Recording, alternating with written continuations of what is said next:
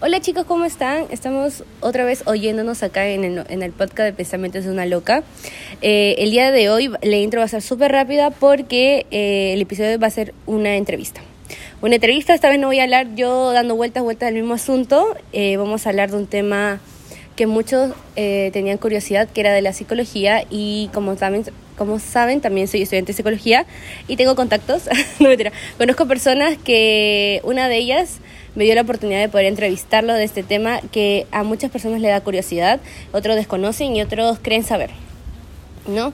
Entonces, eh, me presento, soy Valeria, eh, la chica que te manda audios largos, la que te acompaña cuando estás aburrido, cuando no estás haciendo nada. es amiga.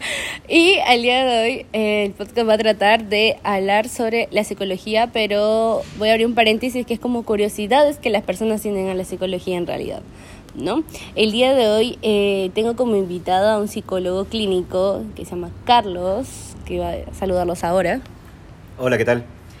Eh, eh, es él. Entonces, va a ser, voy a tratar de que sea lo más formal posible, no mentira, ser muy estructurada y todo. Carlos es un buen psicólogo, yo el poco tiempo que lo he podido conocer, gracias a las prácticas que tuve de mi carrera, eh, ha sido una persona estructurada, responsable, empática, amigable y también muy profesional al respecto. Entonces siento que encontré a un buen invitado para que pueda respondernos ciertas dudas que tengamos o tenemos alguno de nosotros. ¿no? Y voy a partir con la primera pregunta, Carlos. Eh, ¿Qué es la psicología y cómo un psicólogo nos puede ayudar? Ya, mira, por lo general, todo el mundo eh, sabe que la psicología, si la traducimos, es el estudio del alma. Pero si queremos ver que la psicología es una ciencia científica, no podemos estudiar el alma porque el alma en sí misma no existe, no la podemos ver, no la podemos cuantificar, eh, es algo etéreo. Entonces, la psicología en sí lo que estudia es la conducta humana, cuando, que es algo que es observable. Cuando nosotros observamos la conducta, vemos cómo las personas se relacionan, es ahí donde la, psicología cobra, cobra su valor de ciencia y podemos ejercer una disciplina. Mm, ya, sí, muy buena tu definición. Y en relación a eso, ¿cómo crees que la psicología nos ayudaría a ser mejor como sociedad al día de hoy? Bueno, la psicología hay que diferenciarlo un poco porque la gente por lo general piensa que es muy parecida a la medicina en donde la medicina observa un fenómeno y lo elimina. O sea, por ejemplo, uno cuando va al médico, eh, no sé, desde lo más grave, un tumor, el médico ve el tumor y lo extirpa a través de una operación, a través de quimio, de radio, remedios, pero saca la enfermedad. La psicología en sí puede observar, pero no puede sacar porque las cosas mentales no, no son físicas. Yo no puedo sacar de una persona una depresión, no puedo sacar de una persona una ansiedad, porque son manifestaciones que el cuerpo o la psique van realizando y en cada persona son distintas. Por lo tanto, lo que la psicología hace a nivel social es ayudar, acompañar, mostrar lo que otras personas no ven o lo que yo estoy padeciendo y no soy capaz de ver. En sí es una forma de ir iluminando alternativas, porque tampoco está en mí darle la solución a las personas, sino que es mostrarle distintos caminos, distintas, distintas formas de ver las, las cosas para que ella vaya tomando decisiones personal y propia y uno acompañando esos procesos. Interesante, interesante. Quitando un estigma más. y con y sumándole a lo que tenga que ver con la psicología, como dices que también tiene muchas miradas, porque hay que hablar de eso, la psicología tiene muchas este, posiciones ante como carrera, como psicología educacional, psicología clínica, forense, jurídica, que mucho las personas lamentablemente se eh, generalizan la carrera, ¿no? que creen que la psicología automáticamente es todo y no lo es. No sé si es una pregunta que estaba fuera. Sí, o sea, a ver, yo creo que la, la psicología en sí es una, como te decía, si la podemos definir, es el estudio de ciertas, de ciertas conductas. El tema de dónde yo voy a ejercer la psicología es lo que empieza a diversificarse. Por ejemplo, en una empresa están los psicólogos laborales que ven la organización, el clima, la cultura, o sea, cómo las personas se empiezan a manifestar dentro de una institución. La psicología escolar lo mismo, pero a nivel, a nivel de niños, cómo los niños empiezan a desarrollarse, a crecer, a relacionarse entre ellos, y eso nuevamente es tema conductual. La psicología clínica, por su parte, eh, agrupa a un gran porcentaje de personas que tienen dificultades, que no pueden afrontar la vida y cómo ellas van teniendo un estilo de afrontamiento que no, es no son capaces de poder sobrellevar sus dificultades y por algo recurren. Y así las diversas disciplinas de la psicología, pero son disciplinas, no es que la psicología en sí sea una, eh, una corriente diversificada, digamos, sino que es una que se manifiesta en distintos ámbitos del, de la sociedad. Está bien la aclaración, me parece perfecto. Y ahora te voy a posicionar, ya que estamos en un colegio, ¿no? Porque la práctica que yo hago el día de hoy es en un colegio. Em, ¿Qué consideras o cómo influye la educación que recibimos desde pequeños, más los valores, a, a lo que podríamos ser nosotros al día de hoy? O sea, influye de manera eh, fundamental porque es nuestro primer marco de referencia.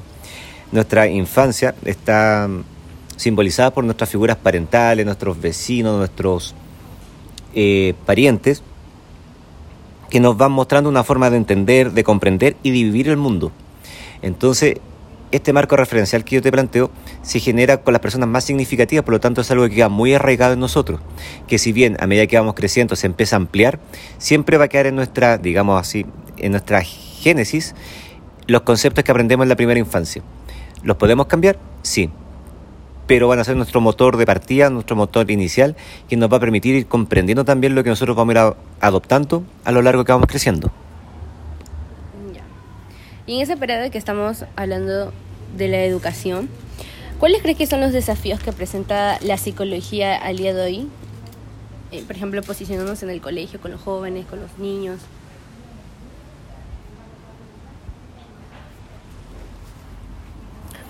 Yo creo que el mayor desafío es la actualización constante el entender el mundo, pero a través de la visión de los jóvenes, eso es muy difícil, porque la cosmovisión por lo general la ponemos los adultos. En teoría, los adultos somos los que marcamos la normalidad, lo que marcamos qué es lo correcto, qué es lo incorrecto, y cuando los jóvenes vienen a aportar nuevas ideas, es donde empiezan a crear los quiebres entre los adultos y los niños, ya entendiendo que los jóvenes pertenecen a, a la rama de los niños.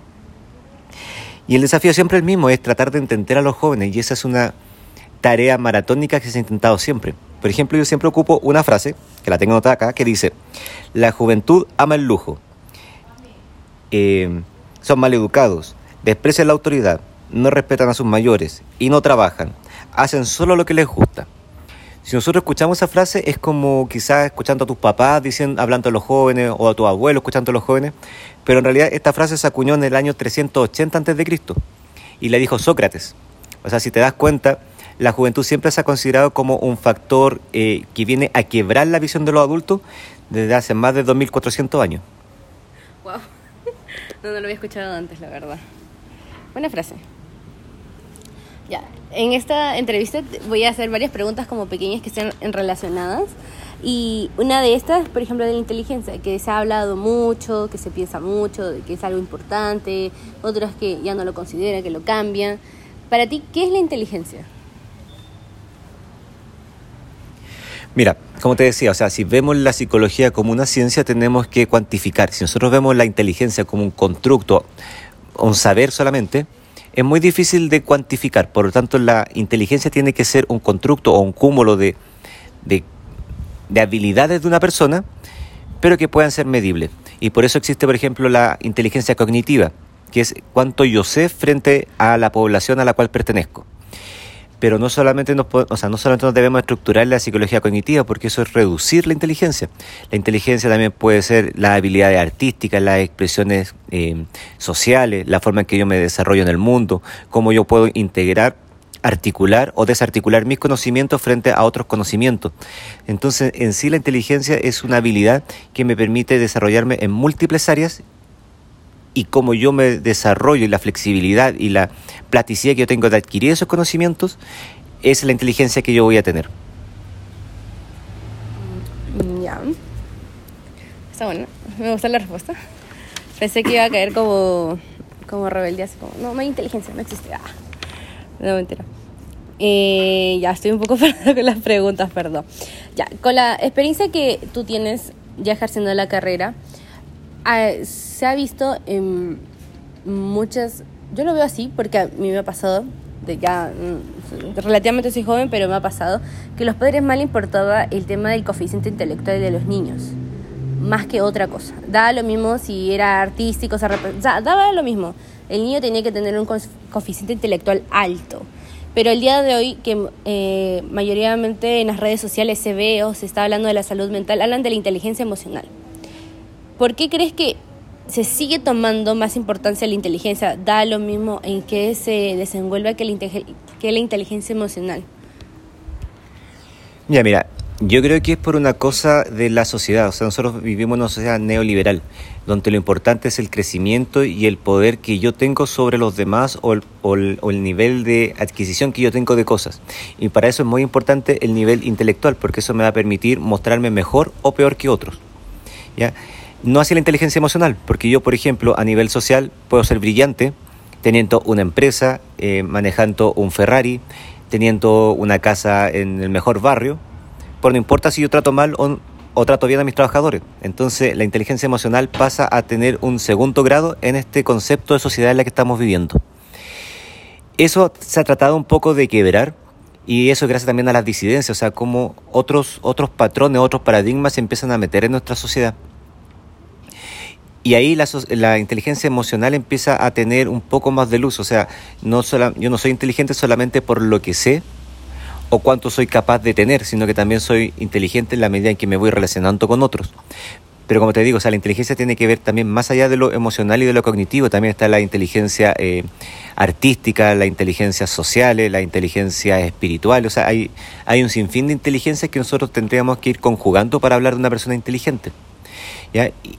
Y, esta inteligencia pasan a segundo, tercero, cuarto plano porque la inteligencia intelectual es lo único que se ve. Por ejemplo, si una persona tiene mayor o menor inteligencia emocional, va a ser funcional en el mundo igual. Pero si una persona tiene mayor o menor inteligencia intelectual, lo vamos a clasificar en retardo mental, va a tener dificultades para adaptarse a la sociedad, no va a poder trabajar, va a tener que recibir una pensión. Al cambio, una persona con mayor nivel intelectual la vida se le va a hacer, comillas, un poco más fácil. Por eso se le da una mayor preponderancia de inteligencia intelectual más que a las otras y es más visible. Como dijimos en un principio, si entendemos que la inteligencia, que la psicología, perdón, es lo que observamos, la inteligencia cognitiva se observa mucho más que las otras inteligencias, las otras son más subjetivas, esta puede ser un poquito más objetiva y validada por la sociedad. Entonces, por eso se le da mayor importancia. Wow. Buena respuesta. Bueno, obvio, obvio. Ya. Y parándonos como el tema de la aceptación o el tema de la consideración o el peso que ponen las personas a dichos temas, por ejemplo, ya hablamos de la inteligencia, hablamos, por ejemplo, de qué es la psicología. ¿Tú consideras que la psicología está más aceptada socialmente al día de hoy o no?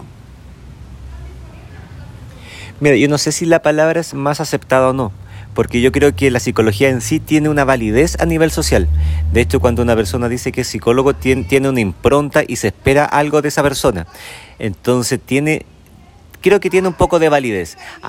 Ahora, con respecto al tema de... Mm, que, el tema de la aceptación de la psicología. En, en cuanto al tema de la aceptación, yo creo que no, no, va, no va un tema de aceptación o no, sino que lo que la gente está esperando. Y volvemos a lo mismo, a este modelo neoliberal, donde todo tiene que ser de inmediato, el éxito tiene que ser de inmediato, la salud tiene que ser de inmediata, entonces la gente prefiere ir al psiquiatra que le dé un remedio y curar los síntomas en un segundo, que ir un, que ir a un psicólogo, introyectar la información, generar un proceso y desde ahí generando un cambio. Eso es mucho más largo y, no es algo que la sociedad en este momento está esperando o esté validando. Entonces no es que la psicología no esté validada, sino que es, la forma de procesar la que la gente no, no todas esperan y ahí es donde se empiezan a producir los quiebres. Además que también la gente cree que la psicología es una ciencia que cura y no una ciencia preventiva. Y de ahí también viene, viene otro choque, porque dicen, ya, yo llevo a mi hijo al psicólogo o yo voy al psicólogo para que me cure y lamentablemente uno no va al psicólogo para que lo curen. Y de hecho la salud en general no es para que te cure, sino que es para prevenir. Por ejemplo, uno no, va uno no debería ir al dentista cuando tiene ya la carie. Uno debería ir al dentista cada seis meses para generar prevención dental y evitar que la carie aparezca. Lo mismo pasa con los psicólogos. La gente debería ir a los psicólogos para prevenir las enfermedades, poder ir aclarando, los, ir aclarando sus perspectivas, ir aclarando sus dudas y no llegar cuando ya la depresión o las patologías están marcadas. Entonces, pero todo eso va desde lo que tú decías, o sea, el nivel de aceptación o de validación que tiene la psicología. Nosotros la, vemos como un, producto y no como un proceso. Cambiando eso, yo creo que podríamos entenderla con mayor eh, claridad y mayor validez. y, y, eso estaría, por ejemplo, relacionado, porque la otra pregunta que iba con eso era por qué otras profesiones estaban mejor aceptadas que la propia psicología y también puede estar relacionado con lo que acabas de decir. Sí, mira, yo creo que no sé si es la palabra mayor aceptada, porque como te digo, yo creo que la psicología igual tiene, tiene o, la, disciplina tiene su rol dentro de la sociedad. El tema es que la psicología en esta sociedad que es, como te digo yo, que es mercantilista, que es de la inmediatez, no tiene lógica que una persona, comillas, pague para ir a conversar, que es lo que las personas piensan. Yo prefiero, o sea, las personas prefieren pagar, no sé, 80 mil pesos en un remedio porque creen en la pastilla, más que ir a un psicólogo que le puede cobrar un cuarto de eso, pero que va a tener que pensar, va a tener que introyectar, va a tener que llevar tareas para la casa, va a tener que tener, ir por lo menos un mes, dos meses. Es más largo. Entonces, desde ahí validan más quizás la farmacología, más que la dialéctica o la narrativa. Y, y, así pero eso pasa yo creo que con todas las carreras que tienen que ver con un con, carrera de salud, que tienen que ver con un tono preventivo. Lo mismo pasa, por ejemplo, con los kinesiólogos. La gente prefiere ir al médico y ojalá que lo operen. perdón. A tener que ir a, a 10 terapias y hacer ejercicio constantemente y hacer ejercicio toda la vida. Eh, le, nos gusta más como sociedad las cosas que son de inmediato. Mm, Acá, y con esta pregunta quiero que sea relacionada, por ejemplo, sé que haces también psicología clínica, ¿no? Y, ya sabes lo, lo, que trae, lo que conlleva y todo. Eh, ¿Consideras que los recursos que entrega el Estado a la salud mental son justos?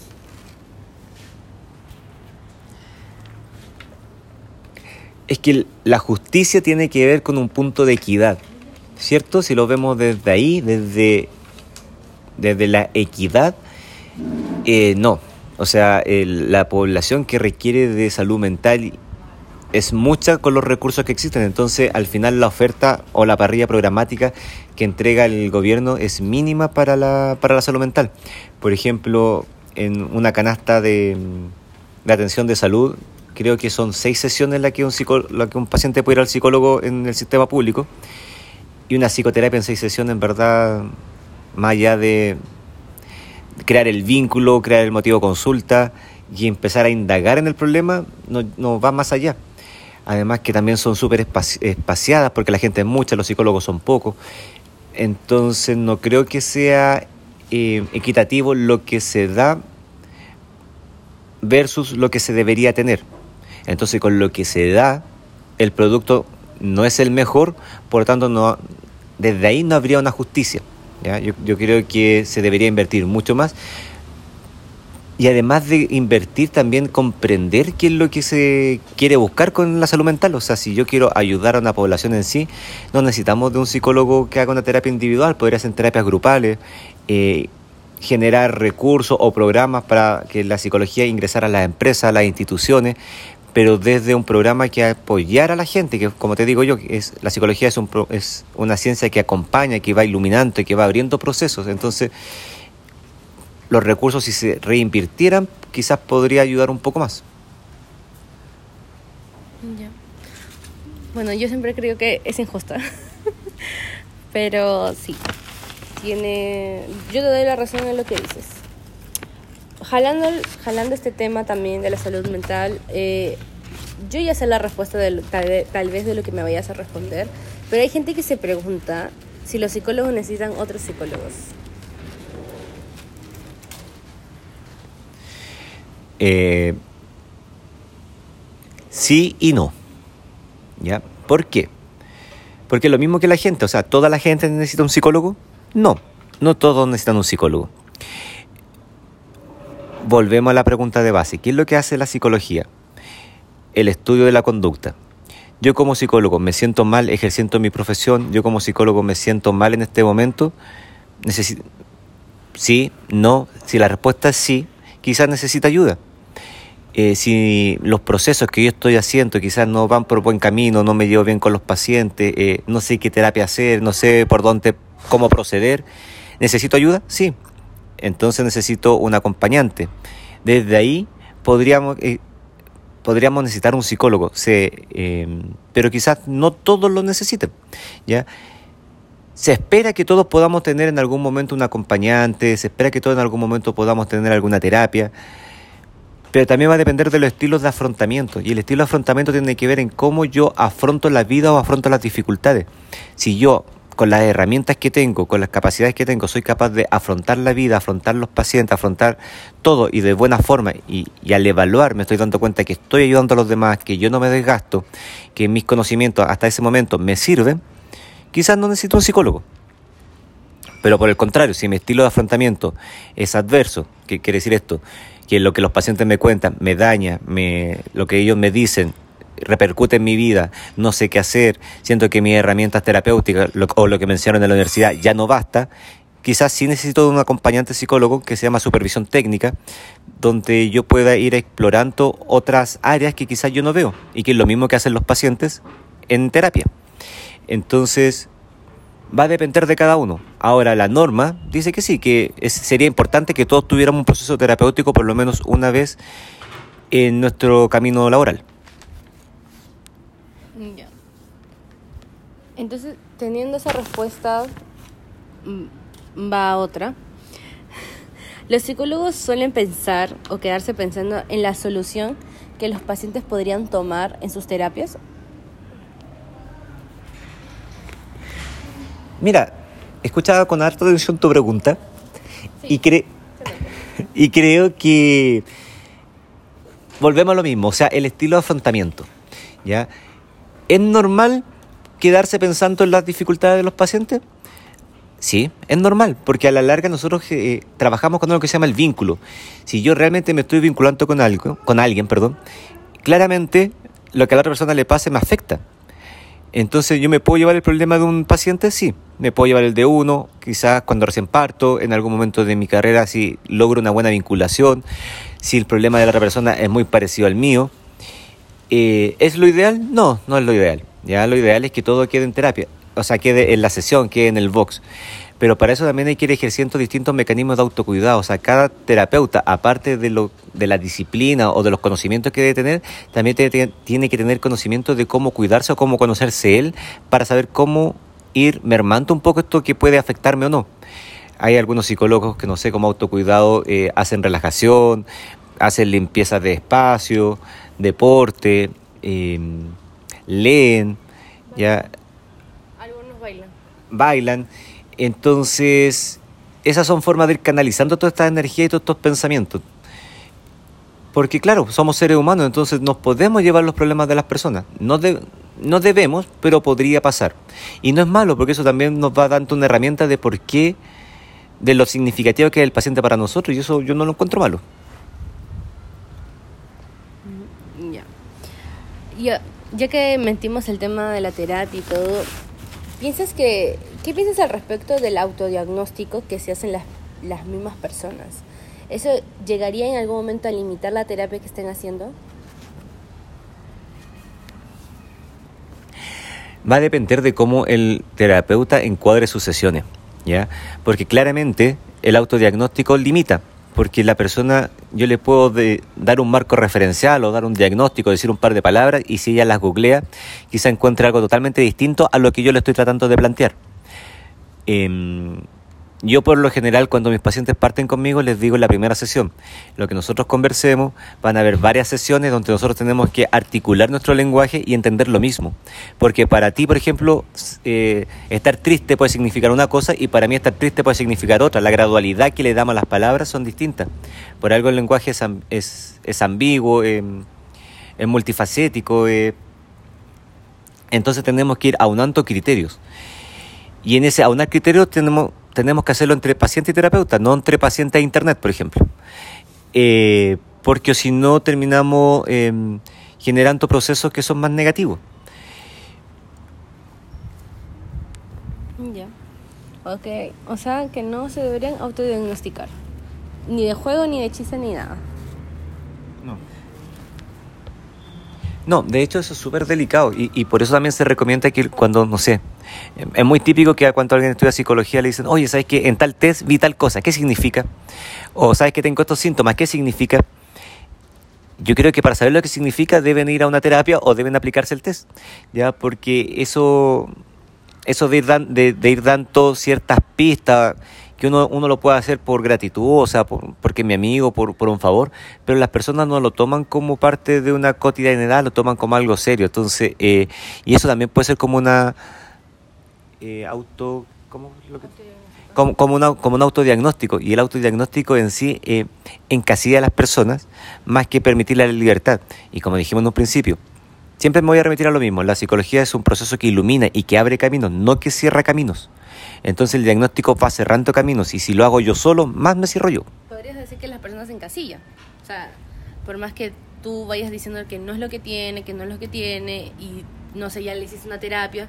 Mira. Sí, pues, o sea, el, el diagnóstico en sí es un encasillamiento y, eh, y los términos clínicos a la larga es para el lenguaje clínico interprofesional, o sea, a mí me sirve saber tener un diagnóstico, tener palabras clínicas, saber de patologías para poder hablar con un psiquiatra y tener un lenguaje en común.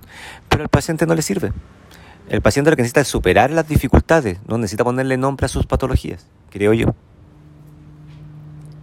Ya, ya escucharon, no lo haga, nunca más a las personas que porque el día de hoy en realidad es algo que se toma mucho de broma, pero al final no sabemos eh, qué tanto la persona lo está tomando como importancia o qué es importante o qué, o qué dejó de serlo.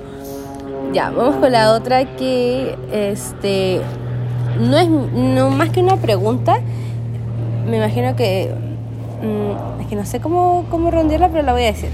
Durante la terapia hay muchas personas que se han visto eh, cuando el psicólogo les va preguntando por la parte de su etapa infantil. ¿No? Y hay muchos de ellos que se sienten incómodos, que no desean responder, que prefieren abstenerse o prefieren evitar el tema, pero hay ciertos profesionales que continúan y continúan eh, indagando. ¿Tiene algún objetivo propósito ese, esa indagación durante la terapia? Nuevamente sí y no. O sea, ahí tenemos que irnos a la epistemología de qué es la psicología. Si estamos entendiendo la psicología como la ciencia de la conducta, ¿qué tan importante es mi infancia para la conducta que yo estoy haciendo ahora? ¿Tiene alguna significancia? Sí o no. ¿Ya? Y ahí van a haber distintas disciplinas, distintas miradas epistemológicas o, corrientes psicológicas que van a decir que sí, que es muy importante, y hay otras que van a decir que no. ¿Ya? Eh, las nuevas tendencias en psicología hablan del aquí y ahora, en el presente, o sea, es situar al paciente en el momento actual. No importa tanto la infancia, si bien nuestra infancia marca cómo somos ahora, eh, lo importante es qué es lo que estoy haciendo yo en este momento. Por lo tanto, el, hablar de la, infancia como una obligación, yo lo encuentro más diatrogénico más que algo positivo. Sobre todo si el paciente no quiere hablar.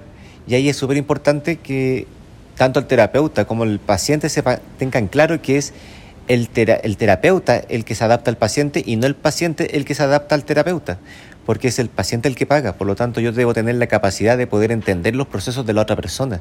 Si la otra persona no quiere abrir un tema, yo tengo que ser capaz de esquivar ese tema y seguir adelante. Si la persona quiere trabajar hablando de la infancia y yo no quiero, bueno, es la persona la que merece atención, no yo.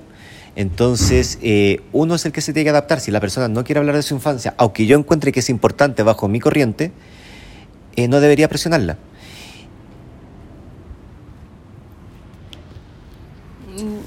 Ya.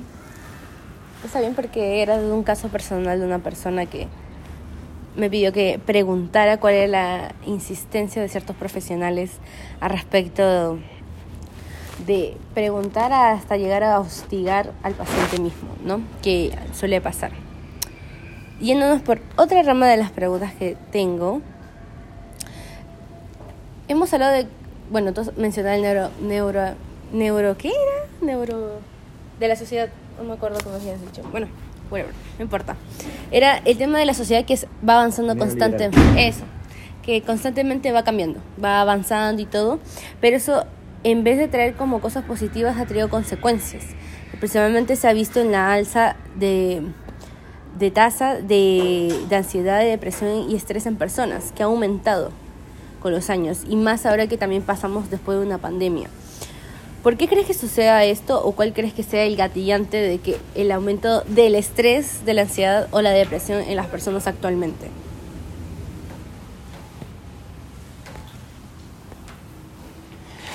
Yo creo que se debe a dos fenómenos. Uno es que estamos entendiendo más los procesos mentales y le estamos dando más importancia al cómo nos sentimos.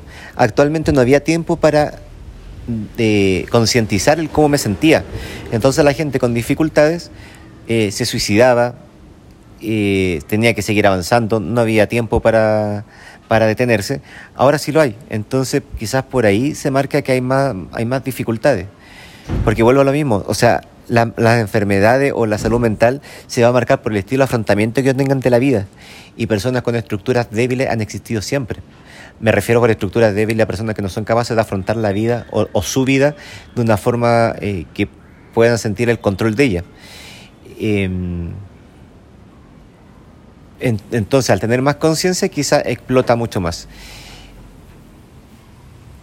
Eh, y la otra es que el estilo de vida que tenemos también es súper demandante. Entonces, eh, quizás antes se daba más tiempo para los procesos, la vida campesina permitía tener mis propios alimentos, la industri industrialización y, la vida citadina también lleva a tener un, un alto estándar de rendimiento. Entonces, eso también va quemando a las personas mucho más rápido que antes.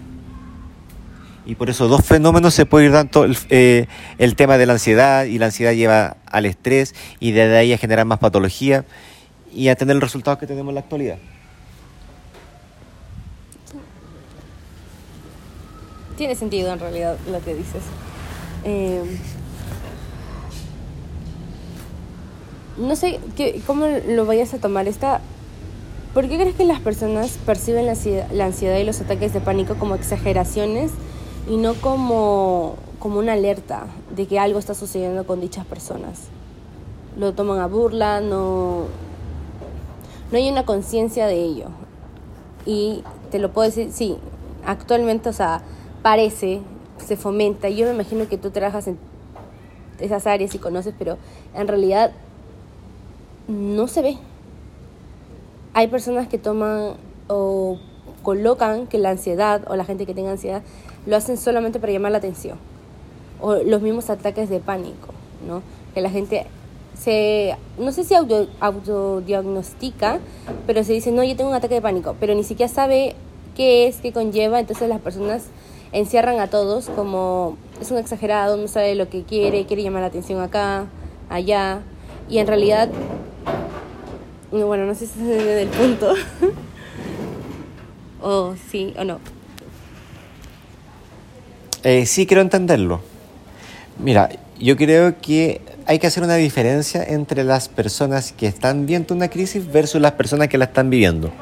Una persona que realmente está viviendo una crisis de pánico no tiene el tiempo para detenerse a pensar si eso no es porque la sensación de, de se va a morir. Por lo tanto, la descompensación anímica y estructural es complejísima. Eso por un lado. Por otro lado, lo que hablábamos antes de la, del, auto, del autodiagnóstico. Si bien estamos en una sociedad que esto que hablábamos de la, de la alta exigencia nos lleva a estar constantemente en una ansiedad y todos estamos en un nivel de ansiedad bastante alto, quizás creemos que nuestra ansiedad o nuestra descompensación es una crisis de angustia, una crisis de pánico sin serla. ¿ya? Y por el otro lado, tenemos a las personas que están observando la crisis de pánico y que vuelva lo mismo, o sea, este nivel de exigencia también hace que yo tenga que rendir y, no me, y que el otro también tenga que rendir para que yo pueda rendir. Entonces, eh, cuando veo al otro pasándola mal, minorizo su, su, su estar mal porque si está mal, mi productividad también va a bajar. Porque yo dependo del otro, o sea, nuestros trabajos son trabajos colaborativos, ¿cierto? O sea, si, si mi colega se enferma, yo voy a tener que asumir su trabajo y eso yo no lo quiero porque también me va a poner ansioso. Entonces, cuando la otra persona me, dice, me siento mal, uno dice, no, no, si es mentira, dale, dale, dale, dale. Y fundimos las máquinas. Entonces, yo creo que tu pregunta la podemos clasificar en esas tres. Las personas que realmente sufren una crisis de angustia, sufren de ansiedad o sufren un trastorno de pánico, son sintomatologías tan fuertes que no la están exagerando, sino que realmente desestructura su sistema de vida. Hay otra clase de personas que sufre de ansiedades muy fuertes que le autoatribuyen un nombre como crisis de pánico sin serlo, pero no es porque quieran jugar o, llamar la atención, sino que su nivel es muy alto y le ponen el nombre que ellos estiman por este fenómeno que tú hablabas hace un rato atrás, que es el autodiagnóstico. Y tenemos un tercer grupo, que son las personas que observan y que por lo general minorizamos a las otras personas. O sea, minorizamos los éxitos de las otras personas, minorizamos los logros. Cuando alguien se gana algo, le decimos, ah, felicidades, pero lo hacemos por cumplir muchas veces no es porque realmente lo sintamos. Y lo mismo pasa con las enfermedades. El otro puede estar sintiéndose muy mal, pero se las minorizamos porque queremos que funcione. Bueno, salvaste mi pregunta, la verdad, con tu explicación. Sumándolo a esto, ¿no? Porque estoy tratando de agrupar varios, eh, varias preguntas que se tenían las personas con la sociedad que tenemos, que deseo no, no tratarla como villana para nosotros, ni que nosotros somos las migajas de todo o somos las consecuencias de dicha sociedad. ¿Por qué crees que al día de hoy con los jóvenes ha habido una alza en la baja autoestima, y una dependencia emocional? ¿A qué crees que se podría eh, llevar? Vuelvo a lo mismo, yo no creo que los jóvenes como, como una etapa etaria tengan más dificultades que las otras etapas, sino que es la forma en que los adultos vemos a los jóvenes. Y nosotros adultos somos la primera digamos, digámoslo así, solo somos, los jóvenes son los primeros jóvenes que estamos viendo. A medida que vamos, vamos envejeciendo, vamos a ver a más cantidad de jóvenes. Entonces siempre vamos a considerar que los demás están mal, pero no olvidamos que nosotros también fuimos jóvenes y también pasamos por las mismas dificultades que están pasando ellos. Y la juventud o la adolescencia es eso, es la etapa crítica del ser humano, donde el ser humano pasa de ser niño a ser adulto. Hay un desorden hormonal que nos lleva a tener distorsiones del pensamiento, de las cogniciones, a ser más pasionales, nuestras emociones se viven al 100% o al 1000%, por lo tanto es más difícil poder controlarnos, regularnos, cosa que hacemos los adultos. Y los adultos esperamos que los jóvenes actúen como nosotros porque los consideramos adultos. Y los jóvenes no pueden porque nosotros tampoco en nuestra época pudimos. Porque vulgarmente el pataleo hormonal es muy grande. estoy conociendo la sociedad desde otro prisma, me están pidiendo ser adulto. Entonces la, amplitud de conocimientos es mucha para las herramientas que yo tengo y por eso la, la adolescencia se caracteriza por esos quiebres. Pero yo creo que son los mismos quiebres que tuvimos nosotros en nuestra juventud, que van a tener, que tuvieron nuestros padres en su juventud y que van a tener los, nuestros nietos cuando ellos sean, cuando sean jóvenes. ¿Y, ¿Y cómo lo podemos ejemplificar? Por ejemplo, si nosotros nos vamos a los años 60, los jóvenes de esa época querían usar minifalda y la sociedad encontró que esos jóvenes eran terribles. Y de hecho hasta la iglesia se metió y quería excomulgar a todas las mujeres que usaran minifalda. Y si nosotros lo vemos ahora, es normal. Eh, la pastilla anticonceptiva, cuando salió la juventud la quería usar nuevamente, la excomunión, eh, la imaginación, pero ahora también se ve normal. Entonces, todas las, todas las épocas los jóvenes van teniendo cambio y se van adaptando a la sociedad y van, van evolucionando y sumando conceptos. Entonces, los adultos somos quizás los que le damos esa dificultad, más eh, considerando también la dificultad que tienen ellos desde, desde su impronta a este mundo, con todas las dificultades y que trae el tema hormonal, social, de aprendizaje, dejar de ser niño.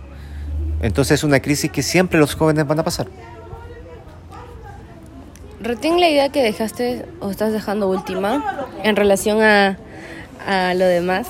¿Qué piensas al respecto de los vacíos existenciales? Teniendo la premisa que me acabas de decir. Los vacíos existenciales son parte del ser humano. O sea, nosotros como ser humano tenemos, a ver, tenemos la premisa de que nosotros siempre estamos buscando más. El ser humano por sí mismo siempre está, está buscando algo. ¿ya? Cuando el ser humano deja de buscar, deja de ser ser humano. El ser humano busca el amor, el ser humano busca conocer, el ser humano busca ser feliz, busca ser ocioso, pero siempre busca, busca, busca, busca. Y en ese busca nosotros le podemos, lo podemos llamar como un proyecto de vida, quizá a corto plazo o a largo plazo. Cuando yo, no sé, cuando un niño dice yo quiero ser médico y se esfuerza por eso y pasa toda la universidad, o sea, pasa todo el colegio estudiando, no sale a jugar, para seguir estudiando, le, va bien en la, prueba de selección a la universidad, después sigue estudiando, va generando todo un proceso y uno dice, ah, este niño va bien encaminado. Pero claro, se hace médico y se le acaba su proyecto, entonces ahí tiene que generar otro de inmediato y por lo general es, ya, ahora voy a ser un médico que ayuda a la gente, entonces continúa con el proceso. Todos nosotros vamos teniendo entonces estos proyectos. Cuando nosotros perdemos la capacidad de proyectar es cuando viene el vacío existencial. Y no siempre se da en la juventud, el vacío existencial se da en cualquier etapa de la vida. Los jóvenes se notan más porque los jóvenes vienen con un proceso de pensamiento infantil, que en un momento se quiebra y tienen que empezar a pensar como adultos. Entonces tienen un lapsus. Y a ese lapsus quizás nosotros le llamamos como el vacío existencial de los jóvenes.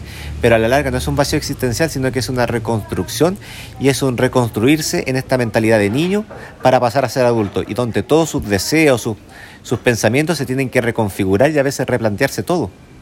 Y por eso vienen estos lapsus de quiebres, pero no, no, no es un vacío. Ahora, también hay jóvenes que efectivamente sí tienen un vacío, pero lo tienen como lo puede tener un niño, como lo puede tener un adulto. ¿Y qué es lo que hay que hacer con esos vacíos? Es rellenarlos con un proyecto de vida, o sea, algo que, los, que les genere buscar, pero es buscar lo que uno quiere, no lo que la sociedad estima.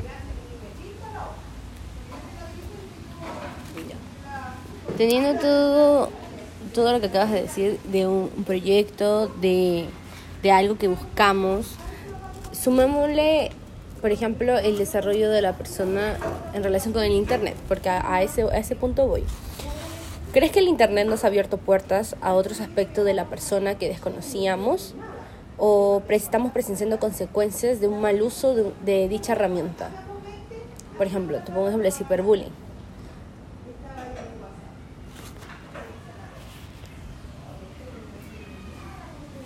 Mira, igual es compleja la pregunta porque hay muchas personas que piensan así como lo planteas tú, pero yo creo que demonizar una herramienta no es la forma de afrontar la vida o la forma de enfrentar las complejidades sociales.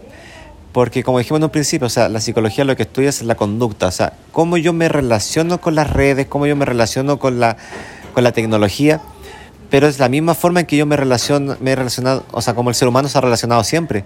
Quizá ahora existe el ciberbullying, pero antes existía la gente que se trataba mal por cartas. Eh, y, los compañeros de curso se mandaban tarjetitas con te odio, porque no existía el internet. Entonces, eh, no, no creo que la tecnología nos haya abierto la puerta para hacer comillas malos, sino que nuestros, nuestras, nuestros errores o nuestra forma de crecer siempre va a ir teniendo luces y sombras y nuestras sombras las vamos exteriorizando con las herramientas que vamos teniendo en las distintas etapas de nuestra vida. Actualmente tenemos el internet, tenemos la tecnología y nuestras luces y sombras se reflejan en la tecnología, pero anterior, en la, en la época antigua, se iba reflejando en otras cosas, o sea, mis compañeros del colegio no necesitaron de internet para hacer bullying si, es que, si es que existía a, sus compañeros. esas las conductas siempre han existido. El cómo se van manifestando es lo que va cambiando. ¿Consideras que el Internet nos ha atontado? Creo que no. Yo creo que de hecho nos ha abierto el camino para saber más. Eh, y, y generalizar atenta contra la psicología. O sea, si estamos diciendo que la psicología es el estudio de la conducta, cada persona tiene una experiencia de vida subjetiva, por lo tanto decir esto nos atonta a todos, eh, no, va, en contra de lo que estamos hablando. O sea, quizás eh, a algunos los ha ayudado, a otros los ha mantenido y a otros no los ha favorecido. Pero no podemos general, creo yo que no podemos generalizar, sobre todo entender que la gran máquina social es el ser humano y el Internet es una herramienta. Si nosotros ponemos a la gran máquina como al Internet y al ser humano como una herramienta, yo creo que ahí estamos perdidos. ¿Pero crees que no se ve así? Por ejemplo, que el Internet choca un poco con el desarrollo social de los niños actualmente. Vuelvo a lo mismo. El ser humano es la máquina potencial. ¿Dónde estoy yo como adulto para mostrarle al niño que el Internet es una herramienta y no algo destructivo? O sea, si mi hijo va a ocupar internet, lo va a ocupar dos horas porque yo voy a estar pendiente de que ocupe dos horas. Y aunque llore, patalee, no va a ocupar más. Y al otro día lo va a normalizar y solamente va a ocupar dos horas y va a ocupar lo que yo quiera que ocupa. Eh, si nosotros vemos, vemos la tecnología como una herramienta perjudicial, estamos volviendo a la Edad Media cuando se pensaba que el auto era del demonio, que las cámaras fotográficas te quitaban el alma, entonces no había que usarlas. O sea, siempre lo nuevo al ser humano lo va a asustar. El tema el tema es no poner lo nuevo sobre el ser humano. Estamos llegando ya a la finalización de la entrevista, Carlos. Te voy a hacer tres preguntas que no caben relación a ninguna. y la primera es, ¿consideras que los psicópatas se hacen o nacen? Mira, no sé si los psicópatas se hacen o, o nacen o se hacen. Volvemos a lo mismo, o sea, la psicología es el estudio de la conducta. La psicopato si nosotros vemos la psicopatía como una conducta, todas las conductas son biopsicosociales, por lo tanto, todos tienen un carácter de genética, pero esa genética, cómo se va a manifestar en el ambiente, va a depender de cómo nosotros nos vayamos desarrollando. Por lo tanto, todos podríamos potencialmente llegar a ser psicópatas, o todos podríamos potencialmente llegar a ser personas santas, no sé. Eh, pero va a depender de miles de factores. Yo no creo que se nazca ni se nace sino que el factor de las dos va generando distintas personas, no solamente la psicopatía, sino que todas las características que tenemos todos los seres humanos. ¿Crees que el ser humano es bueno o malo? Esencialmente yo creo que el ser humano es bueno, ¿ya? Y lo malo es como nosotros vamos atribuyéndole subjetividad a las experiencias humanas. Antiguamente, por ejemplo, la homosexualidad era buena. Hace un tiempo atrás era mala y actualmente está siendo normal. O sea, todas las conductas y todas las expresiones del ser humano bajo ciertas características son buenas o malas. Hace un tiempo atrás matar seres humanos era bueno, actualmente es malo. Si yo tomaba la justicia por mis manos, antes era una persona fuerte, ahora soy un asesino. Entonces las conductas en sí es como nosotros las vamos atribuyendo. Y la última pregunta, ¿qué piensas respecto a esta frase llena de estigmas? Solo los locos van al psicólogo. Considero, como tú dices, que una frase llena de estigma, pero es porque no se entiende que la psicología, vuelva a lo mismo, o sea, se piensa en psicología, salud mental, salud mental se asocia a médico y uno va al médico cuando está enfermo. La psicología es una ciencia que observa conductas, que ayuda a iluminar, por lo tanto es una ciencia preventiva, debería ir cualquier persona. Lamentablemente nosotros tenemos la concepción de la psicología clínica como una ciencia que uno va cuando está enfermo y por eso le atribuimos que la gente loca al, va al psicólogo, pero es todo lo contrario, de hecho la psiquiatría, que es más validada, quizás podría, comillas, ser para la gente más loca, más que la psicología, aunque ninguna de las dos lo es, pero voy, a, voy al prejuicio que tú dices. Yo creo que la psicología en sí debería ser una ciencia, o debería entenderse como una ciencia de apoyo, más que una ciencia eh, propiamente clínica. Con esa última respuesta que nos entregó Carlos, estamos culminando la entrevista. Eh, quiero agradecerle a Carlos por su tiempo, por su disposición y nada, espero que les haya gustado un poco la entrevista. No sé si, no di casi ningún aporte yo porque al final yo no era el centro de esta entrevista, era Carlos. Pero, y también espero que algunas dudas que se me escribieron en privado se hayan sido resueltas o por lo menos aclaradas. Eh, para que este, este, episodio no sea más largo, me voy despidiendo. Eh, ¿Quieres despedirte? ¿Quieres decir algo? ¿Quieres agregar una recomendación a las personas? Sí, muchas gracias por todo, gracias a ti por el tiempo y por considerarme. Y saludo a todos los que están escuchando. Y con eso nos despedimos. Hasta luego, cuídense y nos estamos oyendo la... Nos estamos escuchando pronto.